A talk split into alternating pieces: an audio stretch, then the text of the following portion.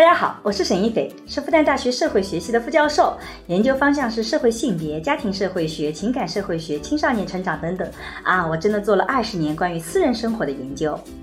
你好，我叫商建刚，我是一名法律从业者，我曾经是一名律师，现在是一名法官，我做法律工作二十年了，很高兴参加今天的节目。我们也是结婚二十年的夫妻，我们将会一起主持这档由新事项光之来处出品的播客。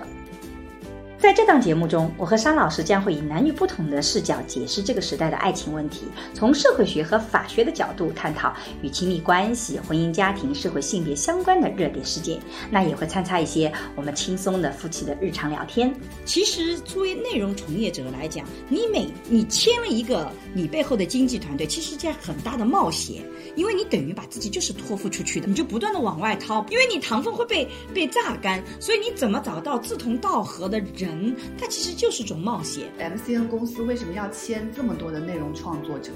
是因为每一个内容创作者，事实上他的核心资产就是这个内容创作者的时间，因为内容创作就是一个拿时间去产出的东西，它是没有办法批量复制的。你要接受，你要认识到小作坊对这个事情来说就是一个更好的状态，而不是变成一个非常大体量的公司化的运营。人的贪婪是什么时候出现的？人的贪婪是把利益摆在面前的时候。谈合同啊，千万不是说我拿合同来约束对方。对不起，合同不是约束对方的，合同是约束自己的。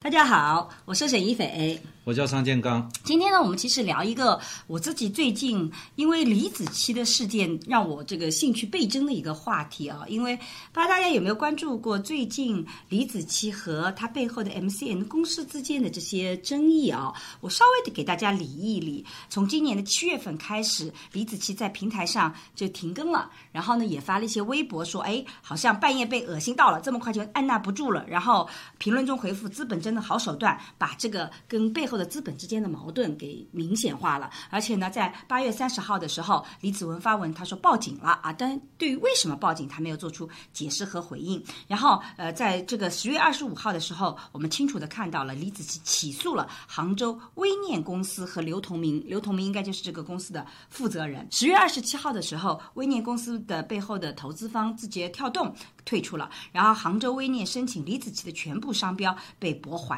也就是说，我们今天其实很想。谈谈商老师的很擅长的一个领域，叫我有什么擅长的？你不做知识产权吗？真是，谢谢打广告了，打广告。那今天其实我们在谈呃 KOL 和 MCN 的这个话题里面，我们我我我们希望这次谈话能够分享我们对于这个很多的这个合作方面经验。所以不管你是内容从业者也好，还是你有其他的合作伙伴也好，我们都希望通过我们今天的聊天，能分享我们在过去一些经验。尤其是我很希望桑老师能够在这里面把。一些法律的底层逻辑给大家分享到。那么我们在之前其实也谈过一期，呃，很多的内容从业者很关心的，像呃洗稿问题呀、融梗问题啊等等等，这些也是关于知识产权的。那么这部分的内容呢，我们在今天就不会有所涉及，因为我们在第二十期从郭敬明道歉谈合法抄袭的边界的那一期里面，商老师其实已经做了非常好的呃这个法律的解读，洗稿、融梗这些，包括我们讲到的学术上的抄袭和知识产权的这种。权利概念边界的差异在哪里？我们在那一集里面都已经提到了，所以我们这一期主要聚焦聚焦在了那个合作的底层逻辑这块东西去讨论的。那么聊这个话题呢，我不仅是我跟桑老师聊，我们今天还请了我的经纪人，也就是说我背后的 MCN 的公司，我们一起来聊。非常欢迎我的经纪人西西一起来参加。对，大家好，我是沈一斐老师的经纪人西西。呃，我今天也是来跟商老师学习上课的。看，我们今天是以你为主角的。我想你们两个人之所以约我聊这样一个话题，很可能你们在李子柒事件当中有一些代入感。嗯，就各自会想怎么样从李子柒事件中找到一些经验教训。对，是吧？我想这样一个播客呢也挺好的，我们也没有准备，我们就这么聊着。对，但我听下来啊，这里面。首先，我们不要去讨论李子柒案件本身，因为因为我们对李子柒案件本身它是一个正在进行中的案件，我是不能去给他发表意见的。嗯，所以我们就谈一些现象层面上的东西，嗯而不是案件本身。我们也无意去指责在这个案件当中的任何一方。嗯我们就纯粹讨论一个，就是或者说，如果要给今天的播客取一个标题的话，KOL 和 MCN 之间应该用什么样的姿势合作？对的。你觉得这个话题好不好？我我觉得我就是想拿这个话题，其实就是今天主要是谈我跟西西的合作，以及类似我跟西西的合作 这样的话题。啊，我也见证了你们之间从不认识到开始合作，嗯啊，到到合作到现在，嗯，应该说非常幸运的，这个还不错啊，对到目前合作还不错。但是其中也不是说大家就天生的一直就那么好，那么匹配，也会有不同的观中间会有很多的磨合。嗯，就合作之后，这个播客做了一年多，做 B 站也有一年多吧一，年多，都一年多，一年半了。中间嗯也会经历一些事儿，所以我就觉得这里面大概会有几个方面的问题啊。这个事物的规律来安排各方的权责权利，嗯就是你写了一个协议，这个协议一定要是符合这个合作的本质的，它是什么样的一种 nature，什么样的一种性质，什么样一种天性，你就按照这种天性本身来安排它的责权利，这就是一个好的合作。如果说你合作的本身和这个和和这个权利义务的安排不对等，他们之间就会形成一种张力，这种张力你就想办法把它调试掉。调试出来，如果调试不成功的话，很可能就撕扯，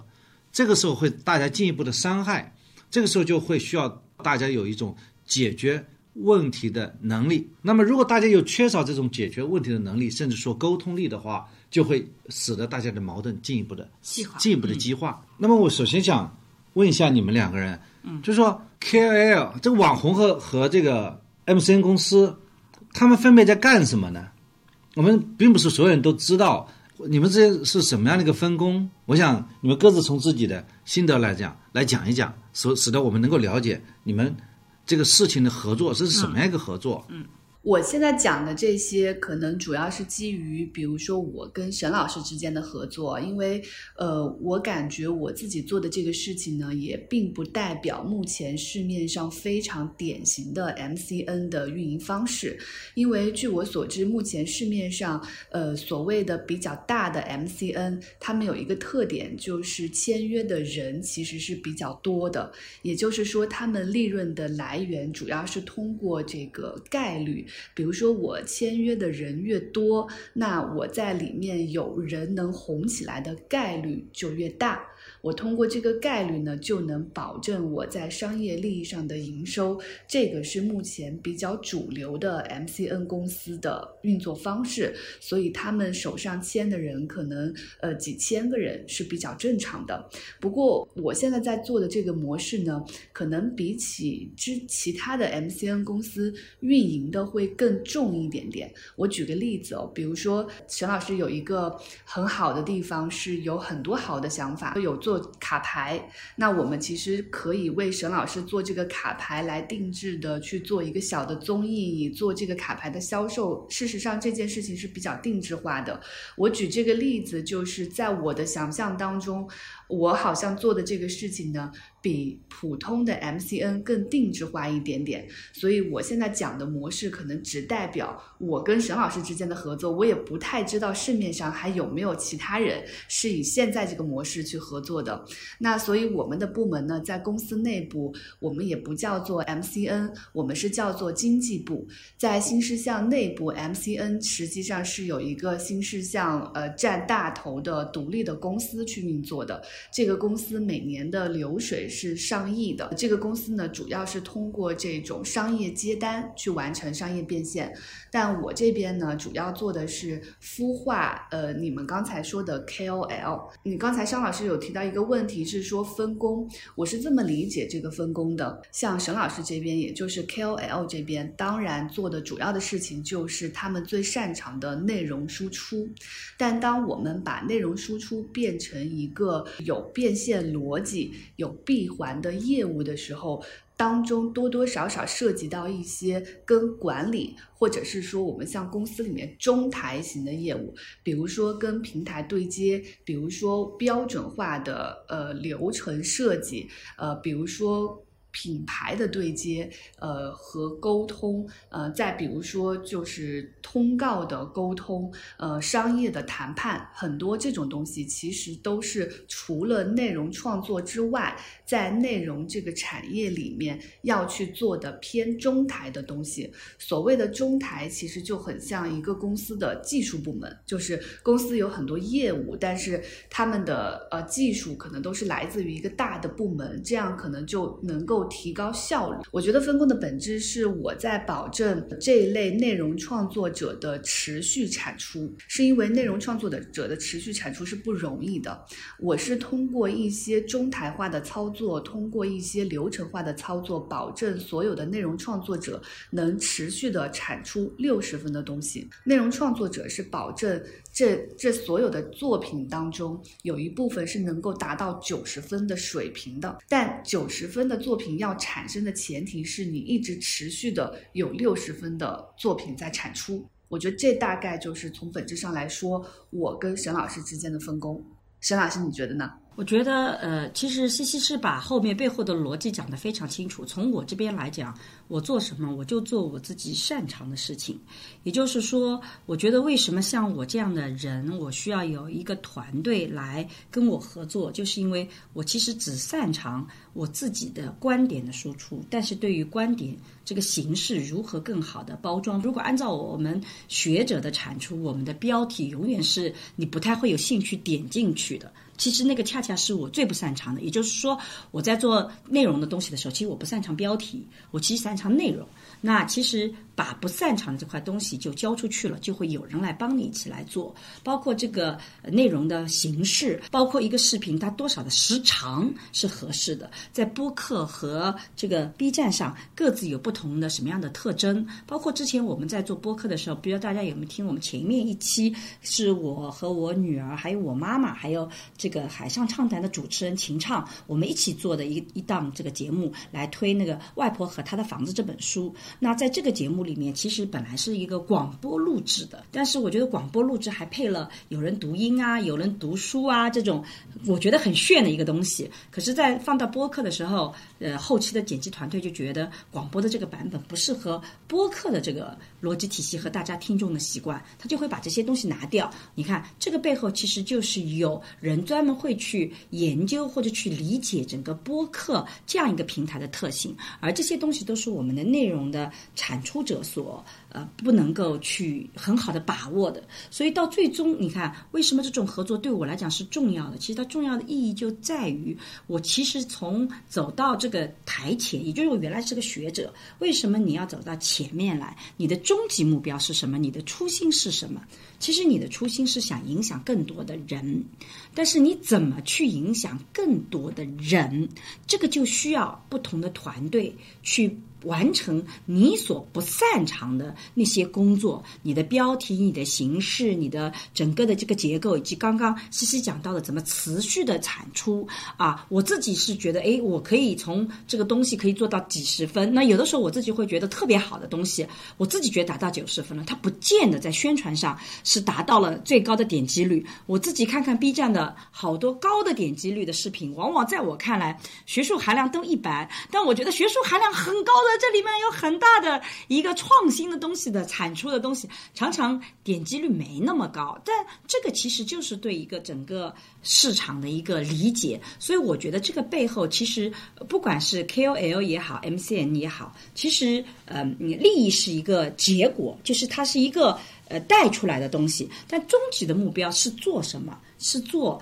如何？去让我们的影响力变得更大。我自己的人生目标，桑老师比较了解。其实那时候还没有做那个呃，这个这个走到台前的时候，我当时在复旦校友会上讲，我当时在做家庭教育，当时的目标是带领一千个家庭一年走向幸福。所以你看，这就是我的初心。那么从我的角度来讲，我的诉求是有更大的影响力，但是这个影响力不能是给我恶搞，突然间上个热搜啊，让所有人知道你。我的最后的目标还是希望能够有影响力，以后能够带领更多的人走向幸福。那这个就是我想要完成的这些工作。那么通过跟呃西西他们的合作，其实不是一个 MCN 的一个概念，其实通过一个经纪人的合作，它能够帮助我把理念传播的更广。我不是说只是名声起来就好了。虽然我们今天不谈李子柒，为什么我能把自己带入到李子柒？因为我觉得李子柒也会有类似这样的初心，没有这样的初心的人，他是走不远。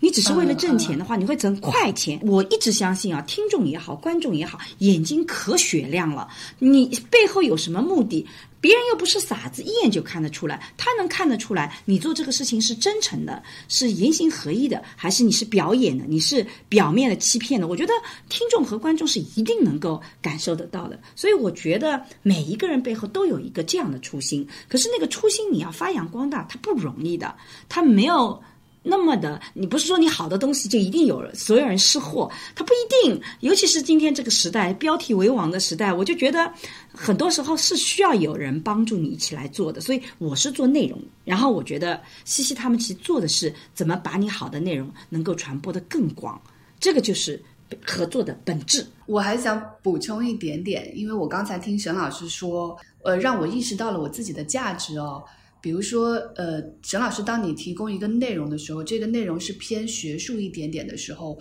我们要去做很多的判断。我们这些内容首先以什么形式的门槛出现在哪部分人群的视线当中？为什么一开始我们是从 B 站起来？为什么我们起来的时候是以十分钟左右的视频开始？为什么我们十分钟左右的视频里面要做这样结构的铺排？因为在那个时候，其实很多人会有概念说，哦，我们可不可以做一个三十秒的短视频？因为短视频意味着更大的受众。但这个短视频是不是适合沈老师的一个表现方式？或者是说短视频跟十分钟左右的视频比起来，哪个是更适合的方式？再比如，当时我们要做播客的时候，我们希望去对话的是哪部分用户？我们去做直播的时候，我们希望对话的是哪部分用户？不同平台、不同呈现方式的内容之间有什么区别？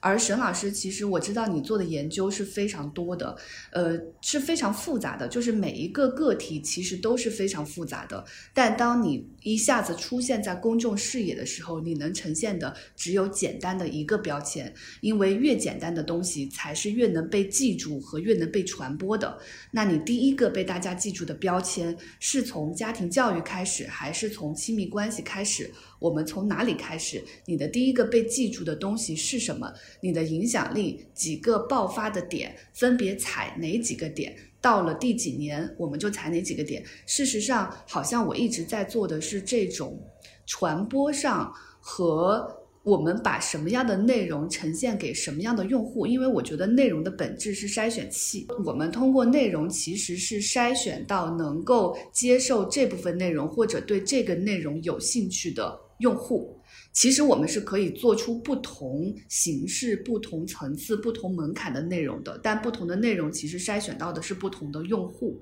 所以好像。我一我一直在你身边做的角色是这个，这个是刚才就是你说的这个关于传播上的，包括我觉得我还扮演的一个角色是叫做内容标准化，是因为我觉得对于内容创作者来说，呃，就像沈老师说的，他们对自己是非常有要求的，他的痛苦很多时候是来自于每次都要求自己做一百分的东西，但是这一定不容易，所以我们看到市面上很多的内容创作者最经常的情况。就是当他开始面向公众去输出的时候，前三个月会输出非常密集的一百分的东西，因为那是他积累了非常多年想说的东西。但这个东西怎么样可以持续的去进行，其实是比较难的。所所以我在做的事情的本质是把这所有的流程给标准化。就以刚才沈老师说的取标题为例，取标题事实上标题跟封面，我们在每个平台上，封面它的本质就是对瞬间的点击负责，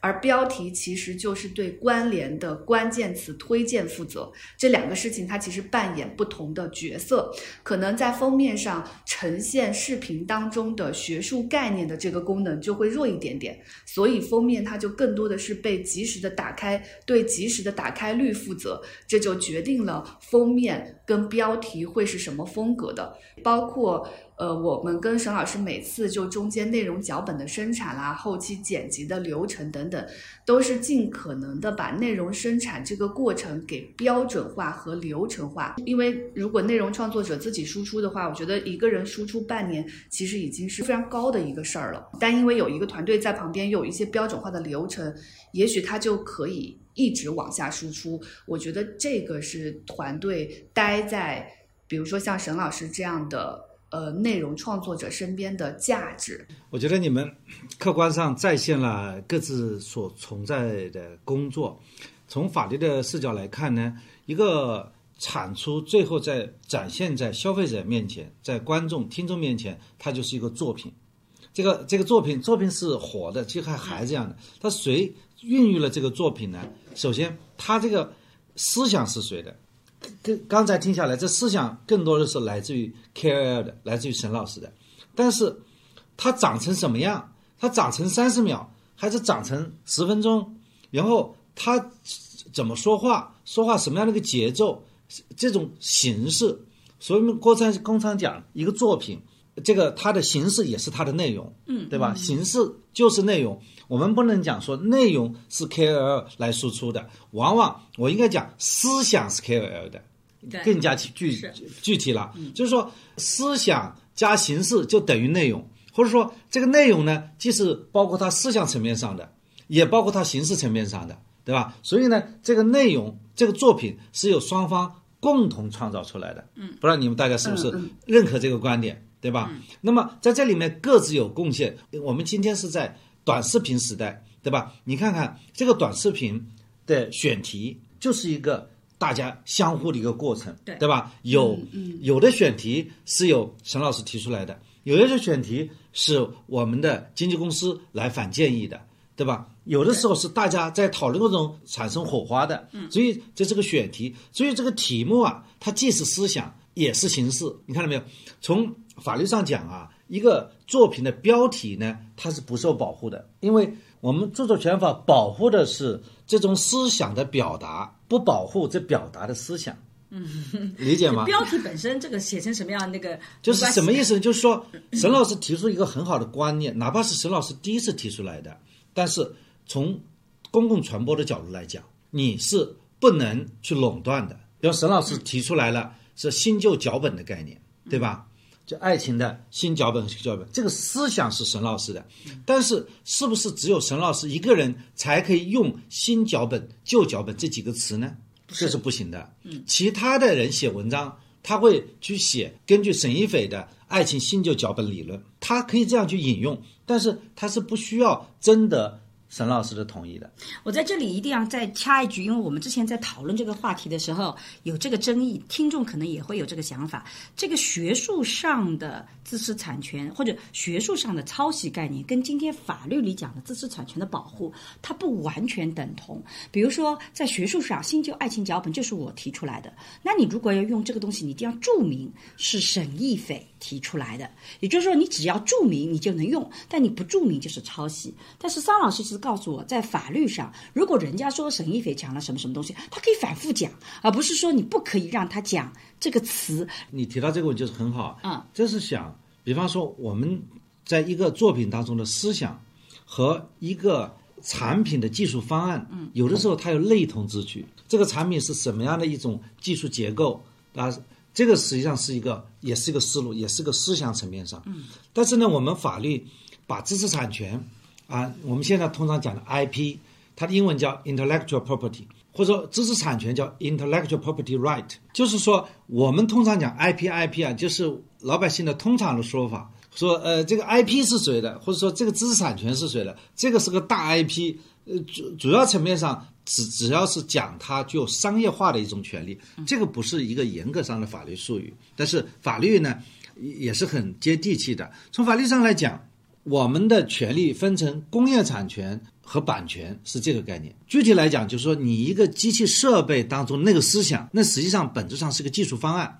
一旦对方申请了专利的话，你哪怕注明出去也是不能使用的。这叫工业产权吗？呃，工业产权在工业领域，嗯，但是在文化艺术啊这种领域的话，它我们讲这些领域的思想，我们在版权意义上来讲，你是可以使用别人的思想的，这注注明来自源于哪里啊？你说我三年刚提出来一个新的学术理念——爱情新旧脚本理论，我提出来了这个观念，这构成了一种学术抄袭。对，那么然后我把沈老师的这个视频课当中的一些内容，我做一个解读。然后沈老师在爱情课里面他是怎么说的，我用我的文字写一下。这个呢是我这个学习心得。那么这个东西呢就不是侵权的，就是我可以去用你把你的思想用我自己的文字重新把它表达一遍，这是没什么问题的。嗯，这和我们待会儿会讲一个洗稿的问题啊，就是你们这样一个作品是由双方来共同创作的，那么就就这个视频当中选题是这个属于思想层面上，但是呢，它也构成了整个作品的一部分。第二呢，整个视频当中它演绎了这么一个铺陈的一个流程，比方说这里面是先要引入话题啊，然后来呃做成什么样的一个问答的结构啊，这种视频表达的结构本身，它也是内容，它既是思想也是表达。嗯，在这个里面，这个阐述的一些结构，我们讲思想这个层面上，首先是你一个主题，可能一句话就能够表达你这个视频的一个核心的观点，背后是陈述的逻辑，然后再进入到相应的这个语言层面上，你怎么去说啊？包来源于什么和出去在哪里，对吧？这个可能呢，基本上是雷同的一种表达的一些结构，在这种意义上来讲呢，就是把这个作品是共同完成了。那么在这个里面，的的确确是有双方的。呃，共同的呃努力，这是我们第一个要讲的。嗯，第二个，刚才陈老师讲的这个理念，理念在我们看来就是一个三观的问题了。就是这个问题虽然从法律上很难去界定它，但往往是导致双方撕牌的最终的一个原因。三观不一致，三观不一致，其实婚姻跟合作、合伙这个工作一模一样的，就到最后就是这个长期合作，就是个底层逻辑。你再看这个三观是不是一致对，你看李子柒这个案件啊，啊，李子柒这个案件，他好像提到这个螺蛳粉这个事情。对这个螺蛳粉这个事情，好像大家是一个矛盾点。对，首先，我们不了解情况啊，这里可能会有几个问题。第一个，李子柒同不同意做李子柒牌子的螺蛳粉？第二，螺蛳粉推出的时候有没有伤害到李子柒个人他的美誉度？李子柒代言螺蛳粉非常的顺理成章，是李子柒代表了一种中国的传统文化，尤其是在她的视频当中出现了非常多自己在做的、自己种、自己收、自己做的美食，中国美食。而螺蛳粉是一种非常有中国特点的美食，所以她来做螺蛳粉就是顺理成章的。反过来说，沈一斐牌螺蛳粉可能就会很难。因为沈一斐在中对中国传统美食上，我们目前并没有什么建树，所以这个还是跟他的呃，你说而且完全不喜欢螺蛳粉，会得罪很多人。我觉得你把 这个目前为止还没喜欢对，上。我觉得你把这个逻辑讲透了，就是他们在这个品牌理念啊，当然因为我这是短板，不知道啊，就是说品牌理念上是传承的。比方沈老师天天说从不做饭的人，然后他去代言了一个螺蛳粉，那人家就觉得你饭都不做，你这个螺蛳粉是谁做出来的？你只是就是我可以代言牛排以后，我可以代言牛排。喜欢吃牛排是吧不？是，我也自己我做牛排做的还不错。对，你要养牛，你就才会去 代言牛排。你牛都不养，你怎么去代言牛排呢？KOL 自己做的消费品牌，其实就是它的在这个垂直内容里面建立的影响力，转移到一个实体商品上的背书。再举个例子，比如杨天真的大码女装也是这样。所以我在这里就想提出第一个 KOL 和 MCN 的一个矛盾点啊，就是因为我们刚刚讲到，就是说其实你的东西是需要去传播的，可是很多时候你传播的逻辑跟我对于这个东西的理解。它是不太一样的。我首先讲前面一个前提，就是为什么沈亦斐这个 IP 对我来讲，我它的美誉度是我第一个考虑的，就它一定是首要首要的。我不是首先考虑说它传播的有多广，也就在我的这个排价值排序里，他第一个首先得是我所认可的理念和我觉得应该代表的一个形象，这是第一位的。在保证这个基础上，他再去传播。我们的目标不是让更多的人，所有人都知道你啊，上个热搜，然后一个负面的东西就认识你沈一菲了啊，然后你就黑红也是红，黑红的红是我不要的红。也就是说，作为我这样一个 KOL 来讲，黑红的红我不要。我我为什么要去要那个？所以呢，我自己在人生里面其实已经以前是做过这种选择的。这个里面就开始出现 MCN 跟这个整个的 KOL 之间有一个本质的冲突。我举一个例子，我其实很早就上。电视，我最早上电视上的是呃经典重访，是讲纪录片的。那个片子是上海的纪实频道做的一档节目，每周都有。然后呢，我大概隔两周就会去一次，因为有很多话题跟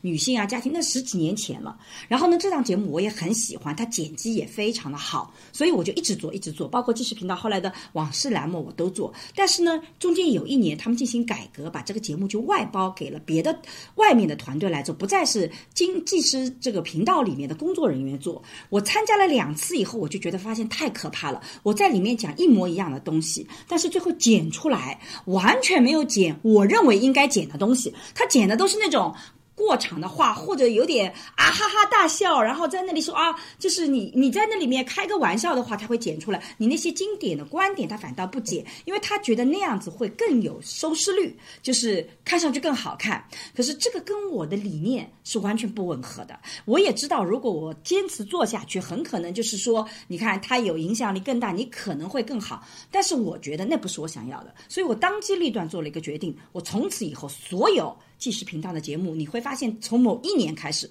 我再不参加，我一概不参加，因为我不能信任那些剪辑团队，我觉得太糟糕了。我怎么能花两个小时在那边录制，最后给我剪个五分钟，在我看来全是没有营养的东西，这跟我沈一斐的想要的东西是不吻合的。对，我觉得正是因为这件事情，沈老师你才更需要我们团队。我说一下里面这个逻辑，是因为。为什么你在跟电视台，包括我们现在出去录通告的时候，有一些后面的作品未必是你满意的，是因为你只是嘉宾。但当你就是我们在做的事情的本质，是不是在让你成为一个通告中的嘉宾，而是建立了你自己的渠道。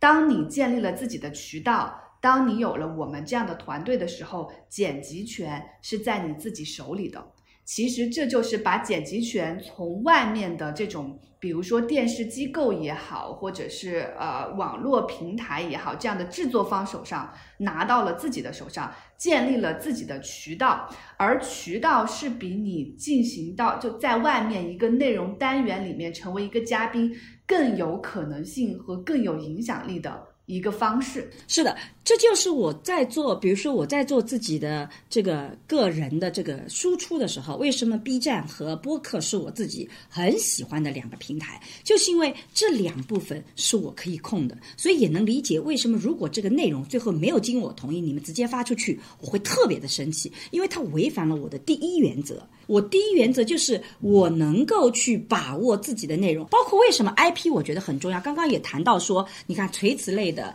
这样的一个。呃，这个销售模式，比如说我做令人心动的 CP，很多人会去跟我私信说，包括在微博上告诉我发货什么有问题，但是没有收到。我觉得觉得你不用任何担心，因为跑得了和尚跑不了庙，我沈一斐总是在的。你要买令人心动的 CP，有任何问题，我一定能帮你去解决，因为我直接给你推，甚至实在不行，我再给你发一套嘛，我自己是做好这个准备的。所以你看，它是有保障的。有的时候我们去一个平台去买东西，他不踩你就是不踩你，你也没办法。但是有个人 IP 以后，它其实是个信誉的保障，所以对我来讲，怎么保证我这个信誉的问题，是作为我来讲最核心的一个诉求。所以像播客和 B 站相对来讲，它能够让我做我自己想要的产出。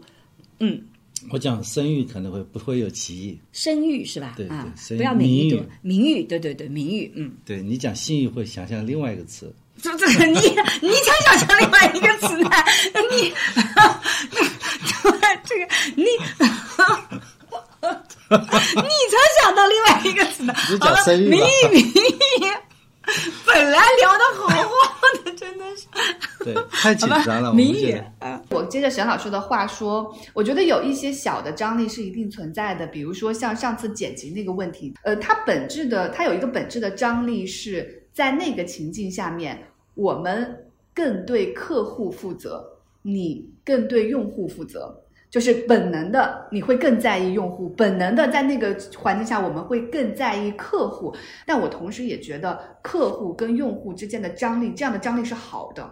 总有人永得对一边负责，对，永远存在，这就是为什么要合。作。对，对，那我还有一个问题想问商老师的，就是刚才商老师有说到很多，解释了给我解释了很多这个知识产权里的专有名词，呃，也说到了李子柒这个里面他们关于知识版权的一些一些冲突啊。刚刚才说到螺蛳粉是因为这些版权，包括李子柒的商标等等，都是在微念，而不是在李子柒的那个公司。我有一个问题，就是刚才商老师说到的这些知识产权是双方共创的，那只要保证这些产权版权都是双方共有的，且它变现的时候都是双方平分的，是不是这些矛盾就不会出现，就一下子解决了呢？我们就是这么解决的。但是我觉得不是所有人有这样的心态吧。这样的啊，刚才你们讨论的那个话题，我是这样看的：如果说双方仅仅是靠信任就可以把一个合合作弄好的话，这不可能。那么那没有那没有必要非搞那么丰富的，那么没有法律什么事儿？法律呢，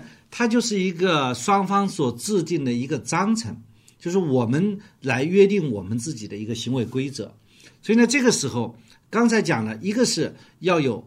看到事情的本质，大家共同努力来打天下的这样一个本质，那么要共同分享胜利的果实，嗯，这样一个成果共享，成果共享这是个前提。至于说大家呃什么样的比例，那很肯定根据这个谈判，根据双方的贡献的程度，根据这种各种各样的因素，根据事先的约定等等来进行沟通。桑老师在我旁边，他一直在跟我讲说，为什么要做法律制度的保障？他说，其实法律制度协议就是对人的不信任，它是建立在、啊这个怎么说来着？制度是建立在对人的不信任基础上的。就如果你们互相都很信任，大家都觉得对方都是很好的，你不需要法律协议的。就像我们两个很相爱，我们是不需要说有一个一纸婚书的。可是人性是很复杂的，就是你的信任前面其实有一个底线，就是对于不信任的保障。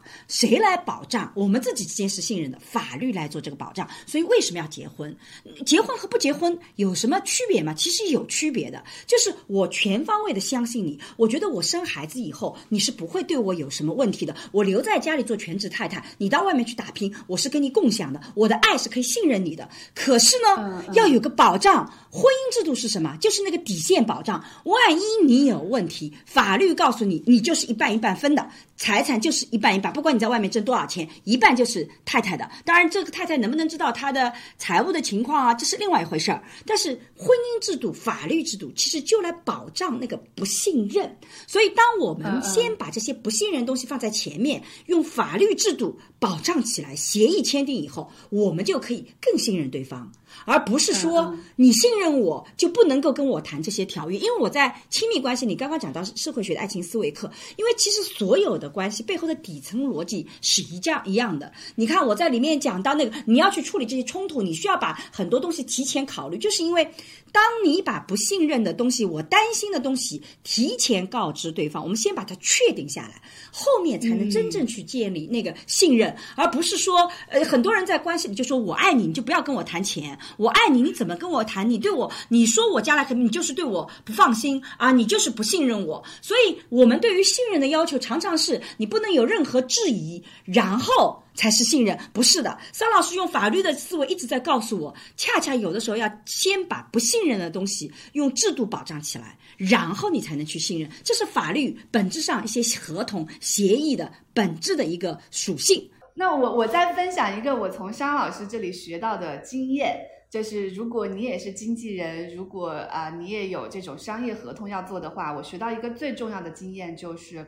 合同只是去列举一些不能触碰的底线，但是合同是无法穷尽所有的边缘情况的。就有时候我拿到一份合同，我觉得它其实不是那么用户友好的，因为它的用户就是你的合作方，合作方拿到的合同是里面充满了就是。哦，几百个条款，几几百个条款都是雷区，就做到了。就是其实因为那些都不是底线，所以它恰恰有有时候可以不出现在合同里。但合同要解决的是你们双方最在意的、最不能触碰的一些底线。这样就是合同的目的不是吓退对方的，合同其实是要界面友好，是保证合作能够进行下去的，因为促进协项目发展的。嗯，我第一次来跟沈老师签约的时候。呃，因为我知道商老师是非常有名的，之前律所的合伙人，嗯现在又是法官。呃，我很害怕商老师说他要去改合同，哎，可是我拿回来商老师改完的合同，我发现非常简单，他反而把很复杂的合同变得很简单，就是标明几个非常重要的地方，大家不要踩这个雷区，就 OK 了。所以我当时就觉得、哇，就是一下子就感受到了。哦，好厉害，好厉害！这是大道至简，这个才是真的厉害。在这里让我再夸一下，桑老师是我真的目前遇到的人生里面法律这个理念理解的最好的一个法律工作者。你们是为我打广告吗？啊，我印象当中有一个条款，由衷的，由衷的，嗯，有一个条款是西西主动提出来的，呃，也是表示对沈老师的诚意。他说：“我跟你签约以后，如果我连续两个月没有收入贡献给你的话，我们就你就有权单方面解除合同。”你还记得这个条款吗？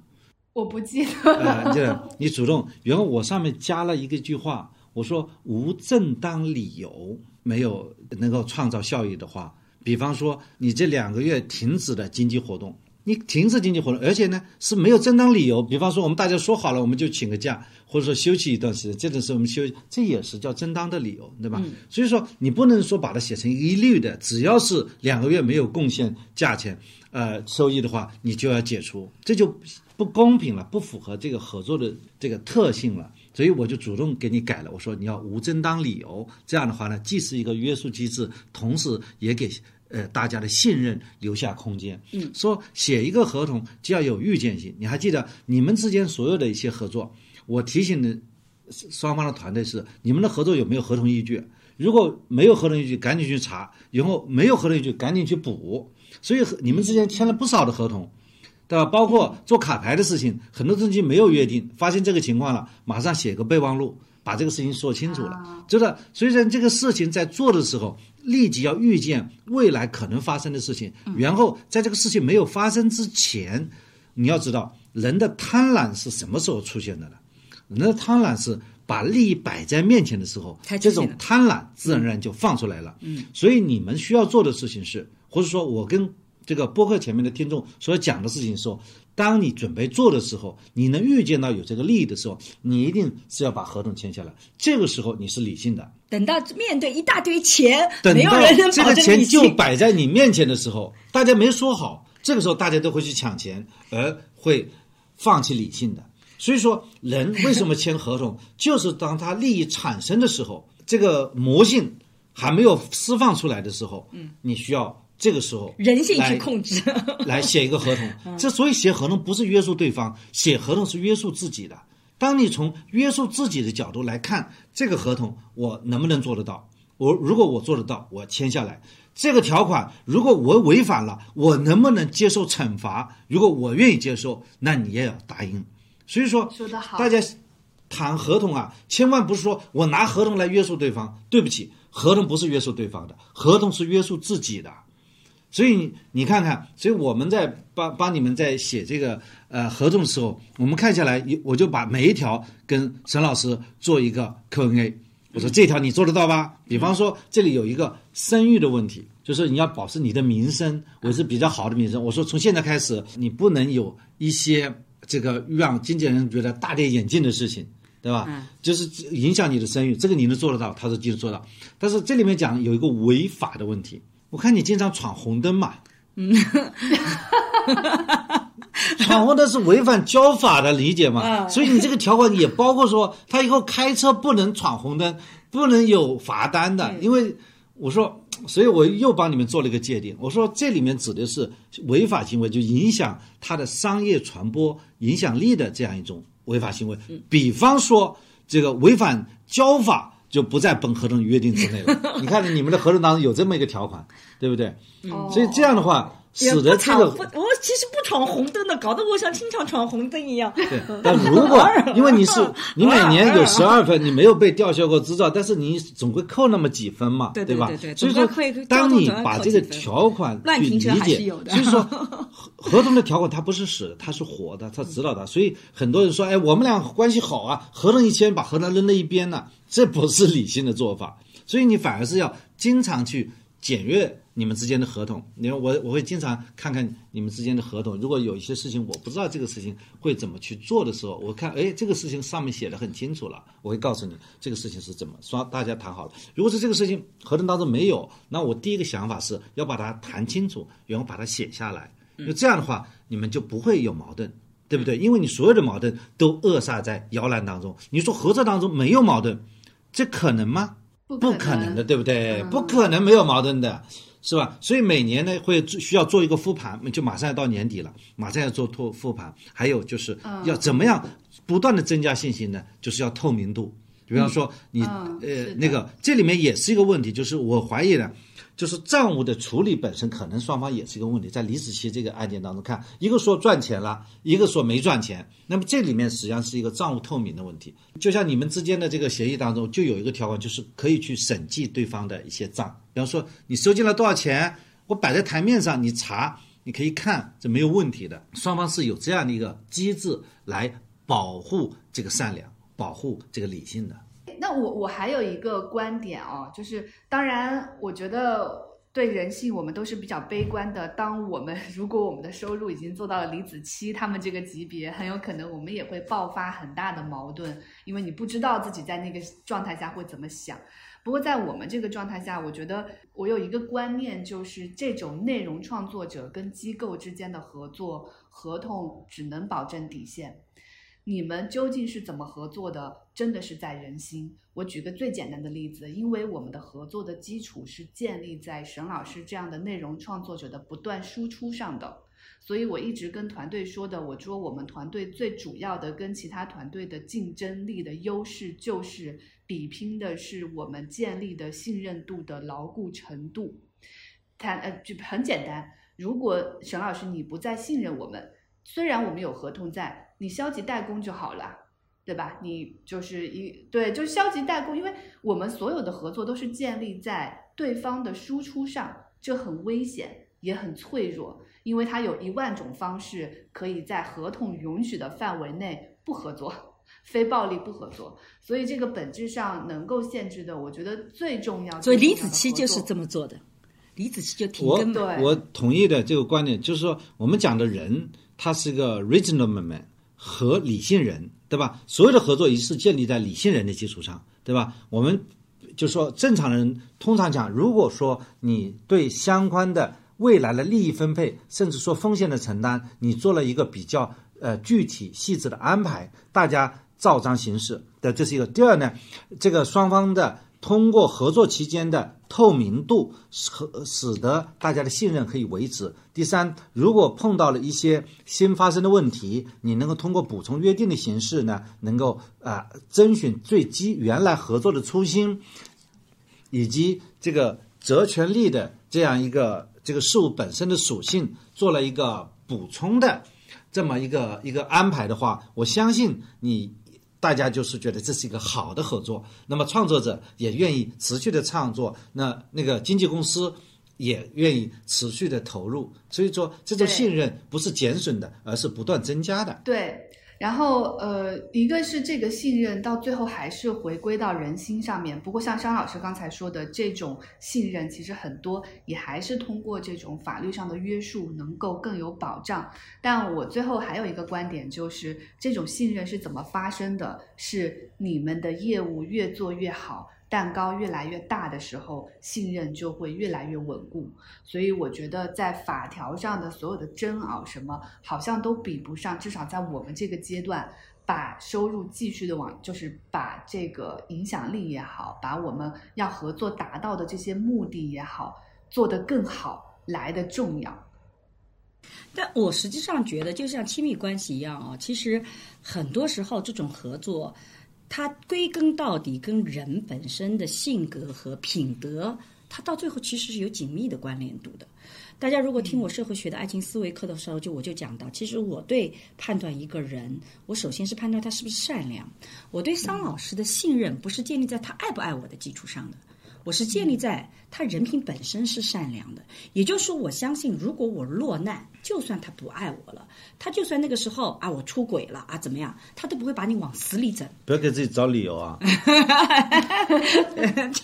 不就说这个信任不是建立在爱的基础上，是建立在对人的人品的这个基础上的。所以我自己的合作者里面，我其实特别在乎这个人品的问题。如果这个人让我觉得人品是有问题的，第一个呢，我自己过去的经验告诉我，凡是那种很会有心机的人，我也斗不过人家。有的时候你要去猜人家心思，我大部分时候虽然我觉得我自己做呃心理学、做社会学，我其实比较能洞察人性的，可是你真的让我去玩心机，我玩不过。我既然玩不过，我的逻辑体系就是，我就不要跟他有深度的链接，我就算了，就是是那个，因为你搞不过嘛，所以背后还有一个很重要的这种 MCN 跟 KOL 的合作，就是你对这个人品是怎么判断的。当一个公司很大，它要有一千个人的时候，他其实没有能力去判断了。但是如果你每年只十个，我只跟一个，我只找一个合作伙伴，那我这个判断是有足够的时间的。所以你看，讲到底，社会学爱情思维课里很多东西底层逻辑都一致的。你怎么去看那个？所以一个合作是不是好，它其实有很多的。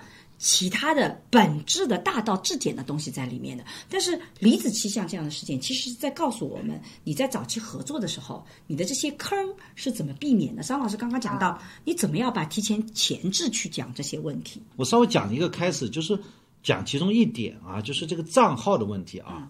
就账号，按照你们算法原理，这个账号的使用权，因为账号它就是一个使用权嘛，对吧？所以因为它是个虚拟，是我们民法典教来讲，它是个虚拟财产。大家在合作期间呢，它这个账号内容的发布权应该是归属于，比方说经纪公司，经纪公司它有权决定这个发布，这个因因为它最后决定了是什么样一个质量的东西发布，然后内容也是双方共同做出来的。对吧？所以这个账号也是归大家共同所有的。我相信在和大家正常正常合作中是没有问题的。但是账号往往就是以 K 二的个人的名义来注册的，所以在网站呐、在相关的他登记的权属呢，应该就是这 KOL 的是吧？登记是 KOL 的，但是呢，他的账号的账号密码等等，他往往也是控制在这个经纪公司身上。那么他是就是这么一个一个状态啊。我了解下来，如果说这个解约了。这账号该怎么归属呢？如果说解约的话，这个账号当然是要归属到 KOL。为什么呢？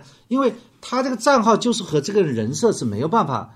分离的，它具有人身属性。如果说你约定说，如果这个呃解约好了以后呢，你这个账号是归属于经纪公司，那经纪公司拿这个账号也没有用啊，嗯，对吧？就不符合社会利益最大化原则。我们在讲公正的时候，什么叫公正？公正它有道德最大化。对吧？美还有德最大化，保护弱者，嗯，这个保护弱者自由主，义还有多得劳多得，还有社会公共利益最大化，就是按照社会公共利益最大化的原则，这个账号要要归属于这个当然的归属于 KOL，关键是是谁的责任违约？如果说你 KOL 违约了呢，对不对？你违约你还拿到这个账号，那人家辛辛苦苦的把你培养那么大，就像你这个 KOL 要跳槽一样。那你要付一笔巨额的跳槽的费用啊，解约费啊，对吧？赎身费啊，就是有一点啊、呃想想想呃万恶的旧社会了，对吧？当然你要付一笔，人家给你做了那么多投入，未来有很大的商业利益变现，最后你把你扶扶持起来了以后，你变现跟另外一家经纪公司去变现，这肯定是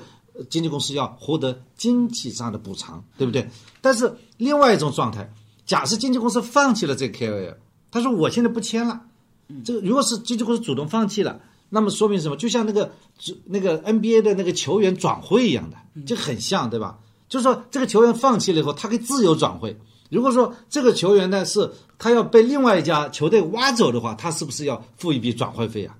这个逻辑是一样的。还有一种情况，双方协商，协商嘛，那是最好，该怎么协商就怎么协商。就是说，如果在不协商的情况下，无非是谁主动放弃了。对，我觉得商老师你说的很对。关于这个账号归属，我有想过这个问题，就是在解约的时候，如果我们来拿这个账号，我们做不了任何事情。因为这个人已经走了，也就是说留在我们这里，其实它是不再产生任何价值，而留在 KOL 手里，它是更能产生价值的。不过，我想很多人都在这里会有一个争拗，就最后看到大家撕扯的很难看的时候，往往都是在这个账号归属，就是因为就这里面有一个心理不平衡的问题。他会觉得，就经纪公司方面会觉得，其实我投入了很多，我一直都在参与共创，但最后以后的所有的收入和利益可能都跟我没关系了。这里面其实只要平衡好这个公平感，就照顾到就，因为留在经纪公司手里其实叫做损人不利己，那这个事儿其实就没有必要去做。它其实应该归还给 KOL，它其实能创造更大的价值。但这个里面其实只要顾到说，呃，别让，其实这里面就是呃有一个就是不患寡而患不均嘛，那种不公平感给解决掉，其实这个问题就解决了。呃，这个问题我帮你们在写合同的时候是帮你们做了一个安排，我们想也推荐给这个听众啊。第一个呢，就是说刚才讲了运营的时候是大家共享的。如果说真正有一天解约了，或者说解约的话，要看原因。刚才两种情况也说了，如果是还有一种正常的情况下呢，它也是因为你想象一下，就是这个账号它是一个什么？它是个虚拟财产，虚拟财产它有它的一个市场价值，或者大概有一个估价的。嗯，比方说沈老师跟你们解约以后啊，他有一家新的经纪公司。但如果新的公司运营期间这段时间，如果沈老师会有收益，其实你们还是有一个类似于一个二次分配的概念，这就比较公平了。因为我因为你原来呃这个支持扶持了我，现在有一个新的经纪公司来，他继续创造价值，然后在我的收入当中，我要给你反哺一定时间或者反哺一定的期限。那么人家说那也祝福你，希望你做得更好。现在新的人家对吧？如果是这这样一种安排，还有就是说，哎。我们一次性兑现，我把这个账号，呃，这个折抵多少钱？因为是共同财产嘛，共同财产，就是我拿了这个物，那我就像分房这样的，我拿了房子，那我给你补一点钱。那么经纪拿了基金公司，你会觉得就像你说的，不患寡就患不均，那你会也会有一些补偿的一种心态在这里。所以说，作为呃这个这个共同创造的这个账号啊，如果合作结束以后，怎么个？安排这里面要根据事物的性质，如果是那个经纪公司主动放弃，那你不能要求对价；如果是 KOL 违约，那么要跳槽，那你要付巨额的呃跳槽费，对吧？如果是双方协商，那你也可以考虑，比方说，哎，未来我几年如果从这个账号上有收益的话，那么有一个利益的。呃，小比例的分配，那么这样的一种方式呢，就得使得大家觉得好聚也可以好散。那么，因为把好聚好散讲好了后，大家的合作就更长远了，是这样一个安排。嗯嗯嗯嗯，我这里也给所有就是在做我的同行，就是做经济同行的人，呃，一个小小的呃经验哦，就是因为我跟很多经纪人聊，经纪人其实在这个合作当中，呃，确实是天然弱势的。为什么弱势呢？是因为你们所有的工作成果都是建立在对方身上的，这个工作成果是可以跟对方走的，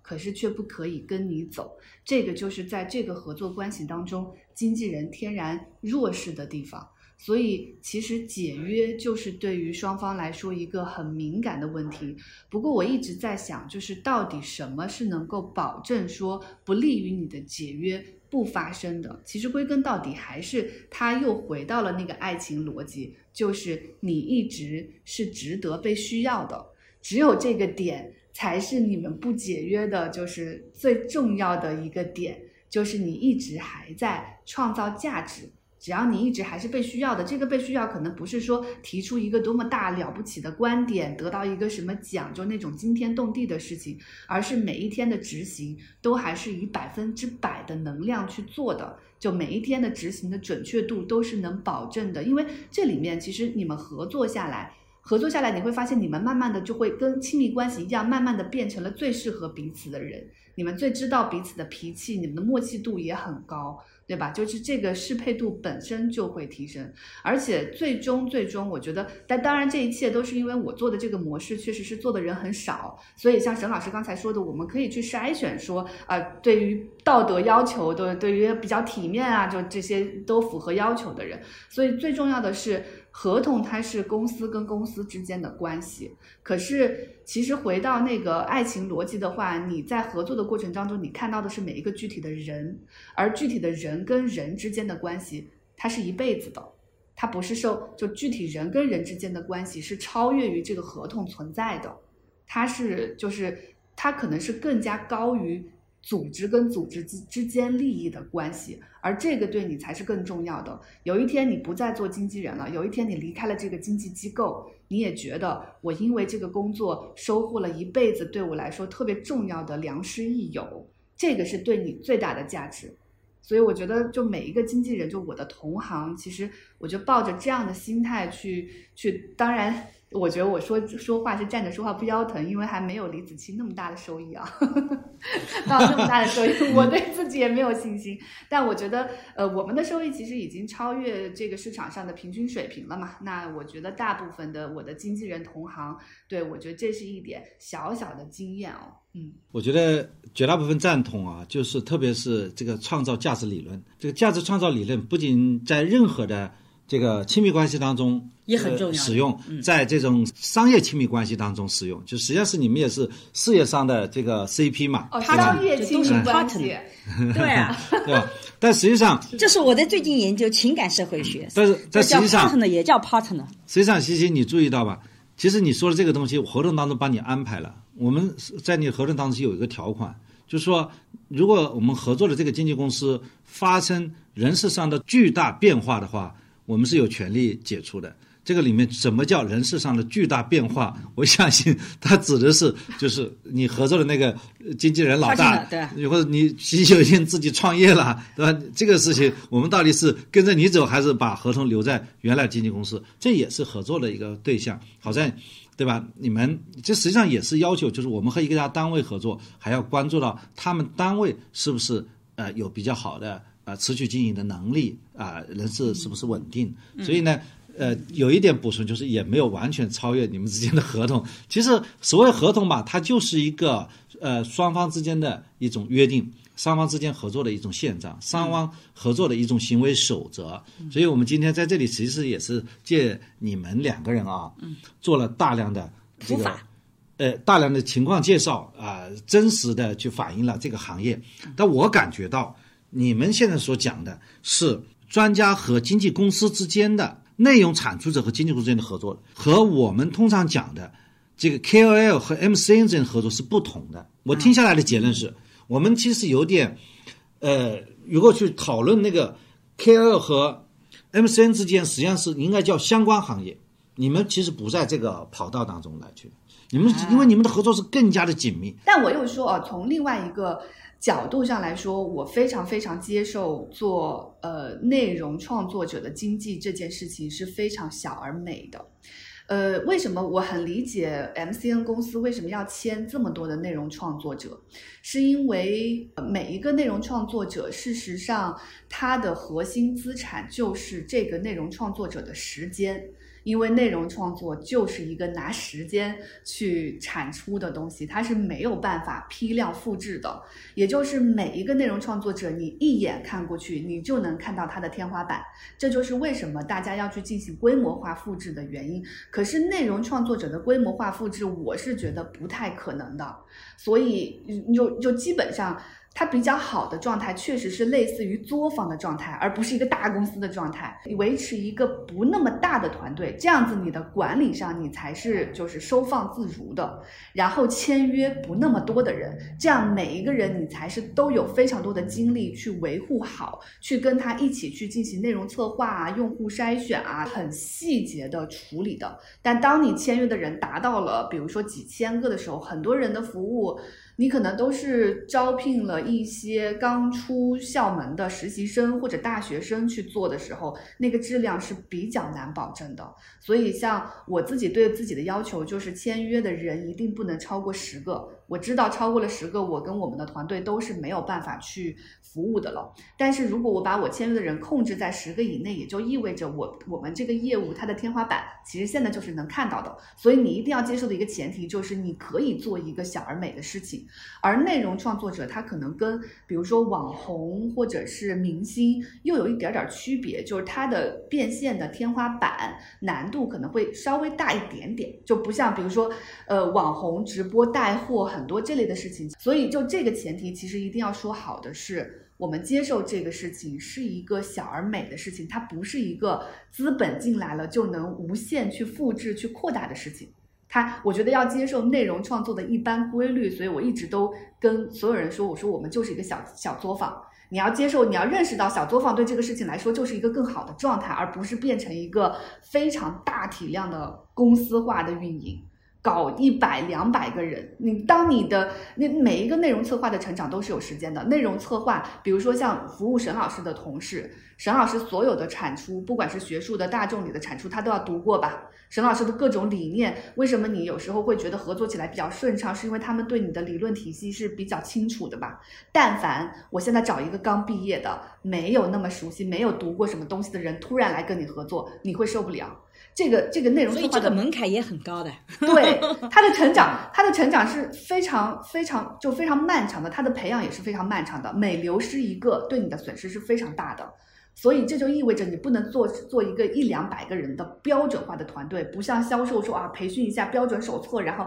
嗯，他服务的人不同，他要读的东西就不同，他要对这个老师的了解要非常不一样。基本上，我觉得服务每一个内容创作者的人，如果这个老师这个内容创作者是一个老师，基本上跟读了个研究生也没有太大的区别。所以我觉得最大的前提，刚才沈老师说那个，你说黑红。也不是红，那个红不是你想要的。我觉得这其实是最大的一个前提，是我们都接受，我们去达成我们想要的影响力，在这个理念上尽量的一致。就我我们自己也接受，我们就是做小而美的事情。啊，做就是更有社会，因为因为像这种知识类、泛知识类的内容，确实比起娱乐化的内容，它就是更小众的内容。但我同同时也同意啊，就是说不是说小众的问题，而是有些的这种方式能够更大众化一点，我也是接受的。比如说之前我们做了个土味视频啊，这个土味视频的 reaction，这个其实是团队跟我已经讲了好多次，我一直觉得没有意义做，这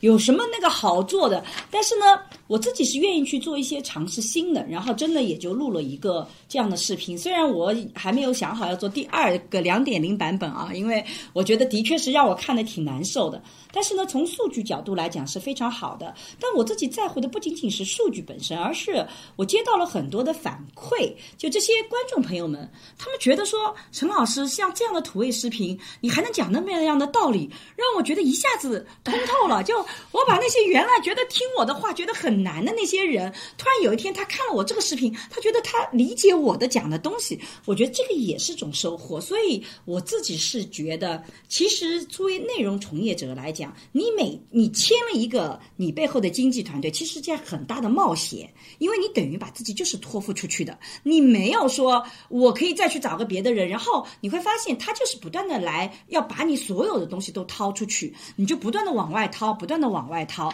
等到比如说有一天，比如说假设三年以后我们结束掉了，其实你会发现你就像甘蔗剩下的渣渣一样，你其实价值就没有什么了，你你你就是剩下的那个渣渣，因为你糖分会被被榨。干，所以你怎么找到志同道合的人，能够保持自己的这种状态，又能够很好的合作？它其实就是种冒险。但是在这个过程中，你不能害怕自己这个被扎掉了，然后你就就有很多的防范心理。我觉得恰恰相反，合作就首先得信任，你得首先信任。对方，否则你没办法开始，就像爱情一样的，你首先得相信我们俩就是能天长地久的。你在谈恋爱的时候就想着说他有一天可能不爱我，所以我要怎么怎么样，基本上你就很难去享受这个爱，以及你不太能够达到这种很好的天花板。你首先得信任，实在不行了，觉得到有一天被扎成渣渣了，我觉得我也能接受，因为我还有渣渣的价值，我还能够回过头来那个，包括我自己也是。不保持一定的频率，我就到今天为止，我还能保持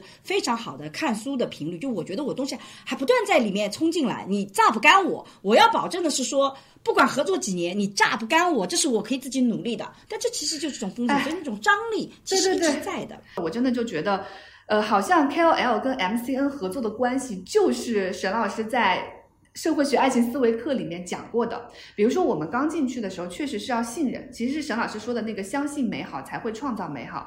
呃，其实最近也也会有一些签约者来跟我聊这个签约的可能性，但我发现有一些签约者其实信任的建立是很难的。当我去跟他沟通的时候，可能前面的四个星期每一天我都要接受他就是重复的就数以八个十个的问题丢过来，而这些问题可能都在合同里给解释过的时候，我每天要花大量的时间去解释。我觉得这个合作对我来说会很困难，因为光就是我觉得这个合作给他带来了非常大的心理困。困扰，而我每天要做的就是他的心理疏导的时候，这个合作是内耗，就是耗掉他，也耗掉我啊。但我觉得还有一个跟他跟婚姻很像的地方，就是你在什么是好的合作？是我们离开了这个合作，我们也觉得还过得下去，不是说离开了这个合作就会死掉。就我我觉得我们来合作，我们也要想有一天我们没有合作了，对吧？就是，但我们也还是觉得自己的工作也好，事业也好，都还是能进行下去的。嗯，就是，但当然，你工作里的很多能力、很多美好的东西是在这个合作里给建立的。但你要告诉自己，有一天你也是可以离开的，就抱着。一个是相信美好才能创造一个美好，一个是也保持独立性，相信自己就是离开了也是自己的事业还是能进行的。我觉得这样可能去合作的时候，我觉得双方的舒适度都会高一点点。那我自己是想在最后的时候讲啊，就是说，嗯，分享一下我作为一个 KOL 跟 MCN 公司合作的一些心态的变化。第一个呢，这不是跟呃西西合作开始有的心态变化，是跟桑老师。在一起以后一直有的一个变化，就以前我是一个属于那种非常感性的人，我觉得法律其实就是出问题以后再找法律，但是。桑老师其实一直在给我做的一个洗脑啊，我觉得这个洗脑洗的还是很成功，而且很很重要的。就是他说，其实每个人都需要有保护自己的意识。我是一个经常会冲出去的人，所以我其实也是鼓励很多的学者，包括呃可能其他的 KOL，其实你是要主动建立这个所谓的法律意识保护的。当你说我希望有法律的东西来保护我，我希望跟你来签订协议，其实这不是不信任对方，恰恰是我们为了建立更好的信任。我以前前刚刚在里面也讲到了，我会觉得信任对方就不需要一纸合约嘛？一纸合约有什么用啊？对不对？如果撕了不就是撕了吗？你一纸合约有什么用？其实不是的，那一纸合约恰恰就是为了能够更好的前进，所以要建立这个意识的保护。我之前以前有一个讲座的时候，就觉得那个对方到我讲座的时候来要我签那个协议，我就觉得那个协议是不公平的。你不能够来拍我一个讲座就把所有的权利都拿走，我就坚决不签。然后他就跟我讲，我们跟复旦所有的教授。都是这么做的，凭什么你不签？我说那我就不签。然后他说那这样子，我你那我也不会把你的东西放到我们平台上。我说很好，那你不要把我我东西放在你平台上，我就直接就。就不签了，所以他们的老大可痛了，就是因为他们的助手非常蛮横的一个小姑娘，就我也不知道刚刚工作或怎么样，非常蛮横的对我，我就觉得我很不舒服，那我就不签好了。但是我觉得我做的是对的，我也鼓励其他的这个，如果你觉得那个协议是个不公平的协议，你不要签，保护自己的法律，有有保护自己，有具有这样的法律意识，他一点都不丢。今天你来搞普法课嘛？不是，我只是从学者的角度讲，因为我真的觉得我。我们很多学者会觉得，假设我跟别人要签一个协议啊，什么就意味着我不信任对方或怎么样？其实很多的时候，他到后面出现很多的争议。这是个观念这是真正是有，因为我其实这里不讲具体的例子，其实我身边有好多这个具体的这样的例子，一而再再而三的发生。所以我其实是鼓励你要有法律意识去保护自己，这一点是非常重要。讲这一点，我倒是有同感哦。嗯，我发现呢，呃，文化人。或者说是艺术家，嗯，还有这些知识分子，羞于谈合同，羞于谈法律，羞于谈钱，这是所以我们在这个里面重点讲。嗯，我记得我在原来在做律师的时候，有碰有一个客户是画家，嗯，你还记得那个画家后来竟然送了我一幅画，嗯，我因为一直免费帮他做事情，免，我觉得他是画家我蛮喜欢的，我我喜欢他的画，我我说我看看就好了，结果他送了一幅画给我，嗯。他是怎么做的呢？他跟他跟人家合作，被人家骗了，骗了以后还被人家诉讼了，我觉得他太委屈了。后来呢，我发现他根本就没有写任何协议，呃呃，最后他跟我说了一句话，他说我名片再也不印了。那个时候还是发名片的时代，嗯，他说我再不要任何抬头了，我就是我一个画画的人，所以我帮他花了很多功夫把事情处理好了以后，他觉他觉得这个以后就不再不搞商业合作了，再不签合同了，那这样的话呢才能够保护好自己，因为签合同都是坑，所以呢他是这么一个人。然后我问他，呃，我原来发现他说我们俩这么好，你给我签什么我就签，这是一种状态，对吧？还有呢就我们就不签，那么这两个都是极端。后来我就怎么帮助他？我觉得这个人呢太感性，嗯，就是艺术人比较感性，所以我就在他的画室那里贴了一张告示，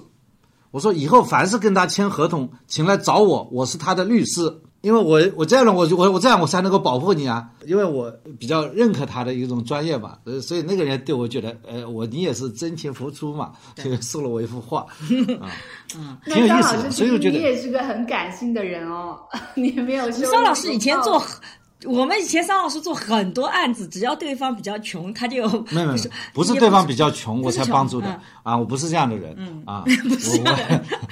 我是对方比较可爱，比较可爱，比较可爱，好吧，好吧。所以这是第一点，我就觉得其实像我们这样的一些学者，其实是要学会谈钱，学会谈这个法律的保护，因为这个谈钱，因为其实说到最后，合同签到最后，其实就是跟钱有关的。你不要去吝于去谈这个，就觉得好像谈这个事情就很低了，把自己搞 low 了。我觉得不是的，恰恰这个是为了可以更好的做。但是第二点，我想讲的，恰恰也是一个要心态平衡。桑老师有的时候帮我去改协议，我经常很不爽，因为我觉得他协议改完以后对我是不利的，就对别人是更有利的。我经常会有这种感觉，所以他经常跟我讲的是，当你做一件事情的时候，你是要以这个项目为最大的，就你怎么能够更好的推进。比如说，你现在省一匪出来，其实不是你的利益，而是说你的理念带领更多的人走向幸福，这件事情怎么能把它做成了？你只挣这个事情里面你付出的那部分劳力，而不是说因为这个事情是你做的，所以所有的利都要你做，你来占。你你没有那个能力做的事情，这钱就应该让别人来挣这个钱。虽然这个事情是你的，所以他其实不断的在告诫我说，你的心态要调好啊。所以我觉得这一点也是很重要。第一方面，我们是要去谈钱，去谈法律，去保护；但第二个，你心态要。变得更好一点点，你自己要很平衡，你只挣自己的钱，而你所有的目标是怎么把这个事情要做得更好、更大，而不是你在里面怎么收益。我觉得这个心态好了以后，合作就会比较顺利。那么到第三点，其实也是我觉得，不管是亲密关系还是商业合作伙伴，只要是合作，我觉得一个人就要做的事情叫主动给他人安全感。在那个不确定的时代里，我们是要这个安全感。所以我跟西西的合作，我也是努力去给这样的安全感。其实西西跟桑老师很多地方是很像的，你们两个都不是那种安全感特别足的人，你是需要去被给安全感的。所以我会做到，就是说，任何一个合作，不管是之前我的关系，还是之后的关系，我都会去告知。对方告诉西西说这是怎么一回事儿，甚至有的时候我觉得其实已经跟你前面说过，但是情况有所变动，我也要告知这个变动。西西可能会觉得沈老师很烦，啊刚刚给我打过电话，又打电话，又四十分钟，又怎么样子，很多很烦。但是那个安全感的给予是非常重要的，你首先要学会主动给那个安全感，然后你才能要求对方说你信任我，我能讲得明白。如果你永远不给这个安全感，不断的跟西西讲，你看谁谁谁又来找我呢？哎呦，我就觉得他给我的条件也很好的。其实那个表面上好像我增加了我的讨价还价的能力，但实际上它本质上是破坏信任关系的。那如果有人来找我，我会直接跟谁讲谁讲，但我一点都没有想法，他只是他来找我，我我没有任何想法。我如果有想法，我一定提前告知你，就是说你不用担心有人来找我，我就会被吸引过去。他给我谈更高的条件，现在分成比例更高了，我就会跟他走。这绝对不是我的风格。我要跟这个 partner 的分手，一定是底层逻辑出问题了，而不会是说简单的钱的问题。因为如果我觉得我收益少了，这个我付出的努力不值这个钱，我一定直接跟你细讲，我应该拿更大的头。因为这件事情里，我投的是怎么怎么，我可以谈这个事情嘛？我为什么要通过这个方式？所以第三步，我觉得在做内容从业者跟 MCN 签约的时候，MCN 的确就像西西讲的，其实它东西是垒在你身上，虽然有的时候渠道啊、资源可能都垒在 MCN 其实自己我们做做 carry，我们也有不安全感的，因为很多的东西都掌握在你手上嘛，账号也在你手上，人也垒在你手上，都垒在你手上。我走的时候，是的，我有品牌，可是又怎么样呢？我这些人可能带不走，因为很多平哦，台不在我手上。们有这种感觉哦。对啊，因为做 KOL 也有很强的不不安全感的，因为而且很多时候这个很多的渠道对接都在你手上。我现在所有联系我的渠道我都交给你，这些所有的人脉，其实我的人脉都给了你的。也就是说，我的人脉其实也分享给你，所以如果我自己是个安全感很强的人，所以我觉得没问题啊。这个大不了这个从头来过，我跟桑老师永远有从零开始的勇气。但对很多的 KOL 来讲，他其实是没有这个勇气的。我把所有的资源都交给你了，我是没有安全感的。所以那个安全感一定是要有意识的互相给予，而不是顺其自然，得有意识的给。所以我觉得，如果做到这些的话，那么这个合作就能更大的往前中间也会遇到一些意外，或者比如说，呃，新思想可能在整体的业务发展里面把这块准备要砍了，那这个就。不得不要去做转型，或者就是说，西西在自己发展的职业规划里，这一块不再是占重头，他要去做一个更自己有价值的事情，他这块需要交出来。那这个时候又是一个变动，或者我到了一定的年龄，觉得说，哎呀，我现在脑子不行了，我发现不适合做这个事情，我也要改。那我怎么去调整？其实这会有这些意外，但是排除这些意外，前面我觉得那三个还是非常重要。这也是今天我们做这个播客特别想跟大家分享的一些我们的心得体会吧，讲的比较的哲学一点了。觉得比较详实，把一个法律咨询谈成一个爱情情感话题，也是你们能够做得到的。今天我们聊了一个 KOL 和 MCN 公司合作的这么一个话题，我们从李子柒的这个案件着手，但实际上我们根本就没有谈这个案子。然后这里面有几个呃关键，我觉得听下来啊非常有趣。比方说 KOL，它就是从用户的角度来希望把握这个产品，而这个 MCN 呢，就是从客户的角度，从广告主的角度来把握这样的产品，他们之间怎么去协调的问题。那么同样的内容，我们说有他的思想，有他的表达，共同组成的这样的内容，大家怎么去创造他的问题？还有就是说，陈老师核心讲，一个好的合作，首先是要三观一致，嗯对吧？大家怎么去做？这里头实实际上就是 IP 的定位问题了，大家要一定要达成一致。然后呢，实际上也谈了很多怎么去有效沟通的问题，对对不对？大家怎么去啊、通过合同的形式，通过沟通的形式，来怎么去给对家增加信任感的方式来征信。所以呢，在我看来呢，这既是一次生动的法律课，也是一次非常啊、高质量的有效沟通课啊。希望今天的这个播客对你有所收获。如果呢，你还有下一个问题，我们可以在我们留言。留言好了，我们觉得问题比较多，我们也可以再来返场一次。今天非常开心，邀请到七七总啊，那个你的加入，使得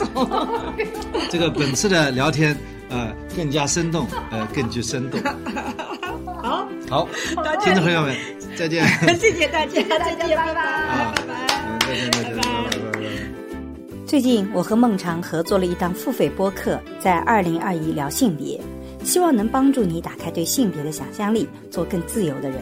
如果你感兴趣，可以在我的播客主页或者搜索公众号“光之来处”加入学习。